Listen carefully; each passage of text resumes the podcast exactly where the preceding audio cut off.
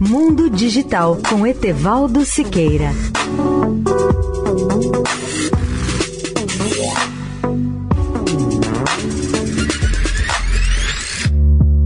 Olá, ouvintes da Eldorado. As pesquisas mostram que do lixo eletrônico pode surgir nova vida para nossos aparelhos, ou em sentido contrário, um incêndio.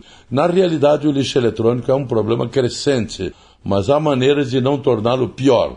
Quando vemos os números desse problema, podemos avaliar a sua gravidade, pois em 2019 o mundo gerou 53,6 milhões de toneladas de lixo eletrônico, aí incluídos produtos como laptops, smartphones, escovas de dentes elétricas, condicionadores de ar e muitos outros.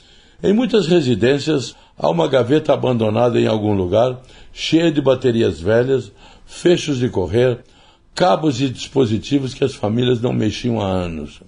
Além disso, há dispositivos que contêm baterias não removíveis que podem dar início a um incêndio, no caso de serem esmagadas por um compactador, por exemplo. Esse material pode parecer sem valor, mas parte dele é lixo eletrônico em potencial e a última coisa que você deve fazer é logo jogá-lo fora no lixo. Muitos desses de telefones e tablets antigos são embalados com componentes que contêm metais raros e pesados que são difíceis de encontrar e extrair do solo.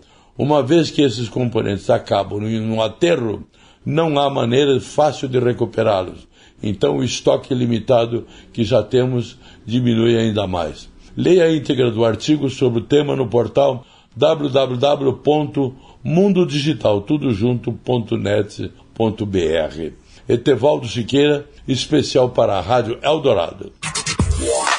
Mundo Digital com Etevaldo Siqueira.